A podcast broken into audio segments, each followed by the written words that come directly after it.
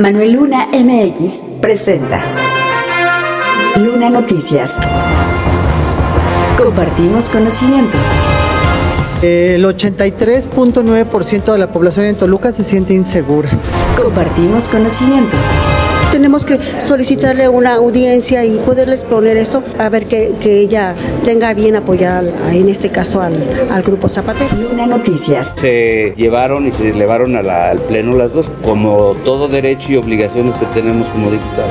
Por ello es que sus esfuerzos se ven traducidos al penalizar la conducta de quien realice actos de difusión o intercambien imágenes relacionadas con cadáveres de personas. que apreciamos convenientemente y, por lo tanto, estimamos procedente reformar el artículo 227 del Código Penal del Estado de México. pero ya se culminaron. El gobierno estatal saliente nos culminó con todos los caminos del sur. Es un programa excelente, es un programa excelente porque todo el sur está olvidado. Gracias por compartir. www.lunanoticias.com Síguenos en Spotify. Estatal.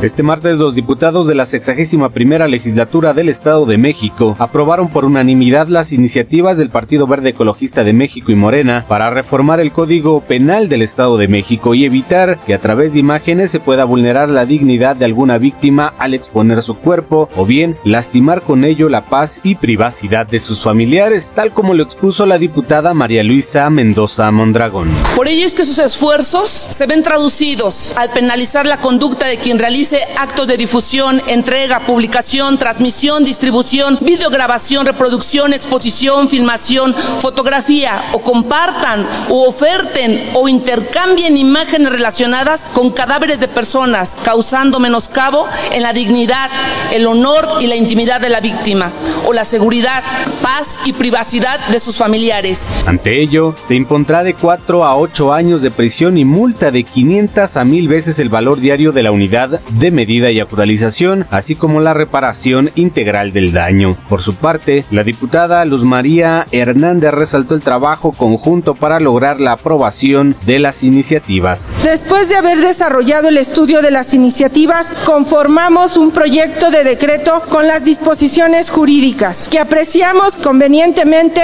y, por lo tanto, estimamos procedente reformar el artículo 227 del Código Penal del Estado de México. Con lo anterior se corrigen las reformas realizadas en 2021 y que la Comisión Nacional de los Derechos Humanos apelaron en marzo de este año, con el argumento de que violaba el derecho a la seguridad jurídica al no ser lo suficientemente específica y podría provocar que cualquier persona sea procesada aun cuando no tenga la intención de revictimizar. Destaca que diversos congresos estatales como el de Aguascalientes, Ciudad de México, Oaxaca, Morelos y el Estado de México han establecido reformas legislativas en sus respectivos códigos penales que tipifican como delito la difusión indebida de información que forme parte de una investigación penal, planteando agravantes cuando la víctima se trate de mujeres, niñas, niños, adolescentes o alguna persona en situación de vulnerabilidad, así como reformas en la Cámara de Diputados del Congreso de la Unión que reforman diversas disposiciones del Código Penal Federal, las cuales a la fecha se encuentran pendientes de aprobación por el Senado.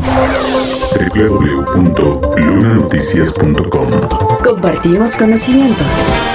A partir de este 25 de octubre, los zapateros en el Estado de México ya pueden conmemorar su oficio, ya que la Cámara de Diputados aprobó por unanimidad designar este día como el Día del Zapatero Mexiquense. Pero más allá de la celebración, también los zapateros necesitan asegurar la materia prima al respecto. La diputada María Cetina, quien es una de las proponentes de esta iniciativa para reconocer el oficio, habló al respecto sobre qué necesitan los zapateros en cuanto a la materia prima para elaborar el calzado. Tenemos que fomentar eso, ayudarles a modo de que, que puedan buscar, buscar un programa a modo que, que nos ayuden también con ellos. Se platicó eh, en campaña con la gobernadora, pero pues por obvias razones era candidata, ahorita ya cambió la postura, tenemos que solicitarle una audiencia y poderles poner esto a ver que, que ella tenga bien apoyar en este caso al, al grupo Zapatero. Y es que incluso también estuvo la presidenta municipal de San Mateo Atenco, quien reconoció que la entrada del zapato chino le ha afectado a los zapateros del Estado de México, en específico de San Matatenco. Por ello, la diputada María Cetina habló sobre la importancia del reconocimiento de este Día del Zapatero.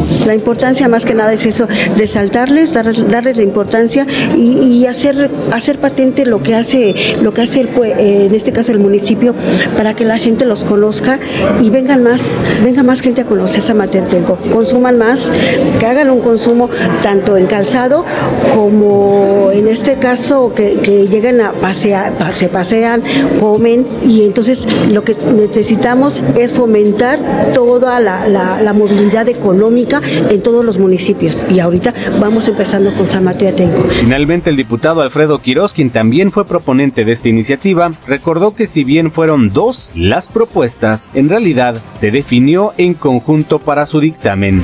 Se propusieron, se llevaron y se elevaron a la, al Pleno las dos, como todo derecho y obligaciones que tenemos como diputados. Están integradas, hizo un dictamen único. www.lunanoticias.com Compartimos conocimiento. Síguenos en Castbox. Municipios.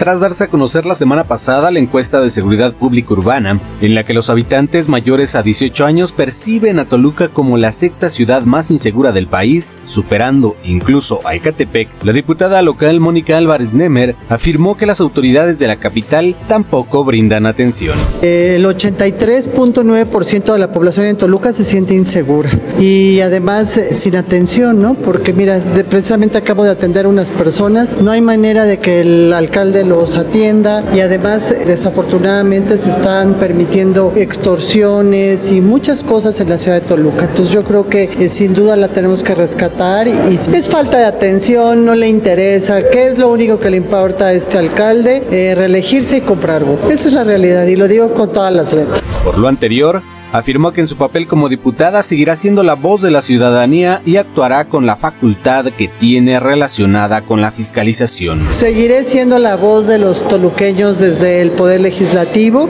Vamos a revisar todo aquello que refiera al recurso público del municipio de Toluca para ver qué, cómo se está empleando y hacia dónde se está yendo. En contraparte, al consultar la opinión de diputados del grupo parlamentario del Partido Revolucionario Institucional, incluido el diputado presidente de la Junta de Coordinación Política, ellos evitaron el tema sin responder o siquiera conceder entrevista sobre el tema.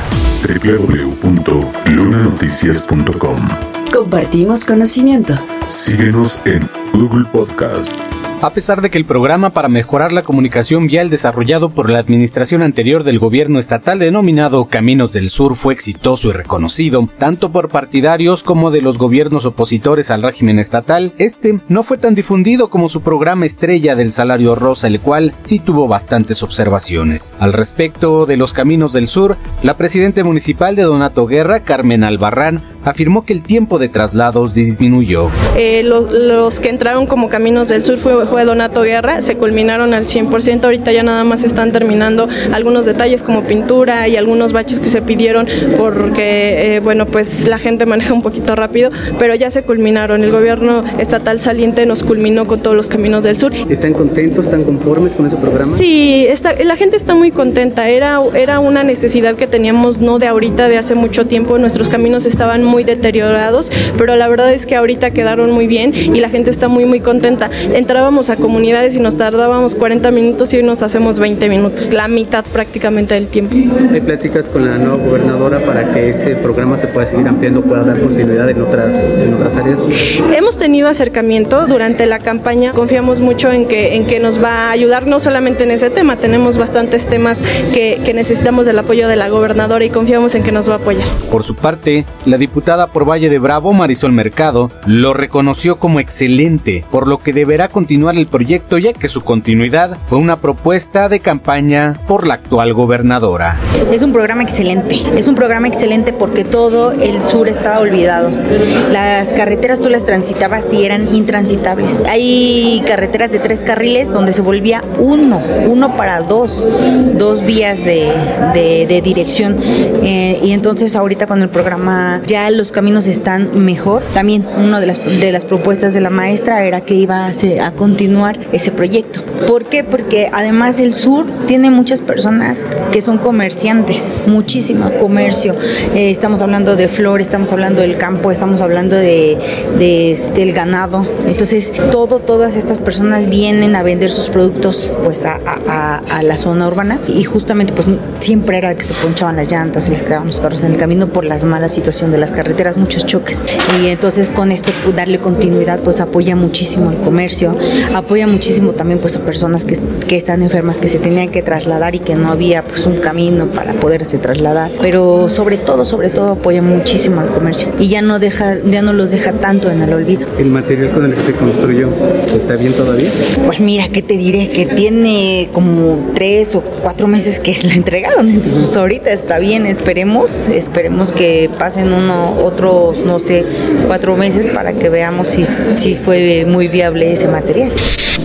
Que estén informadas, que estén comunicadas de la gran cantidad de derechos que salvaguarda y protege que algo muy valioso y que los jueces y las juezas tenemos que conocer sus sistemas normativos internos, que contempla qué usos, costumbres, tradiciones y servidumbres milenarias que tienen un valor fundamental en su, en su lengua, en sus idiomas, en sus prácticas permanentes y que siempre y cuando no quebranten, violenten derechos humanos, debemos que respetarlos y aplicarlos. No te pierdas mañana, 26 de octubre, la charla especial que tendremos con el magistrado presidente de la Sala de Asuntos Indígenas, Edgar Hernán Mejía López, al respecto del protocolo de actuación para atender todos los casos que lleguen a esta sala, los cuales ya son más de 10. www.lunanoticias.com Ya tienes conocimiento. Compártelo.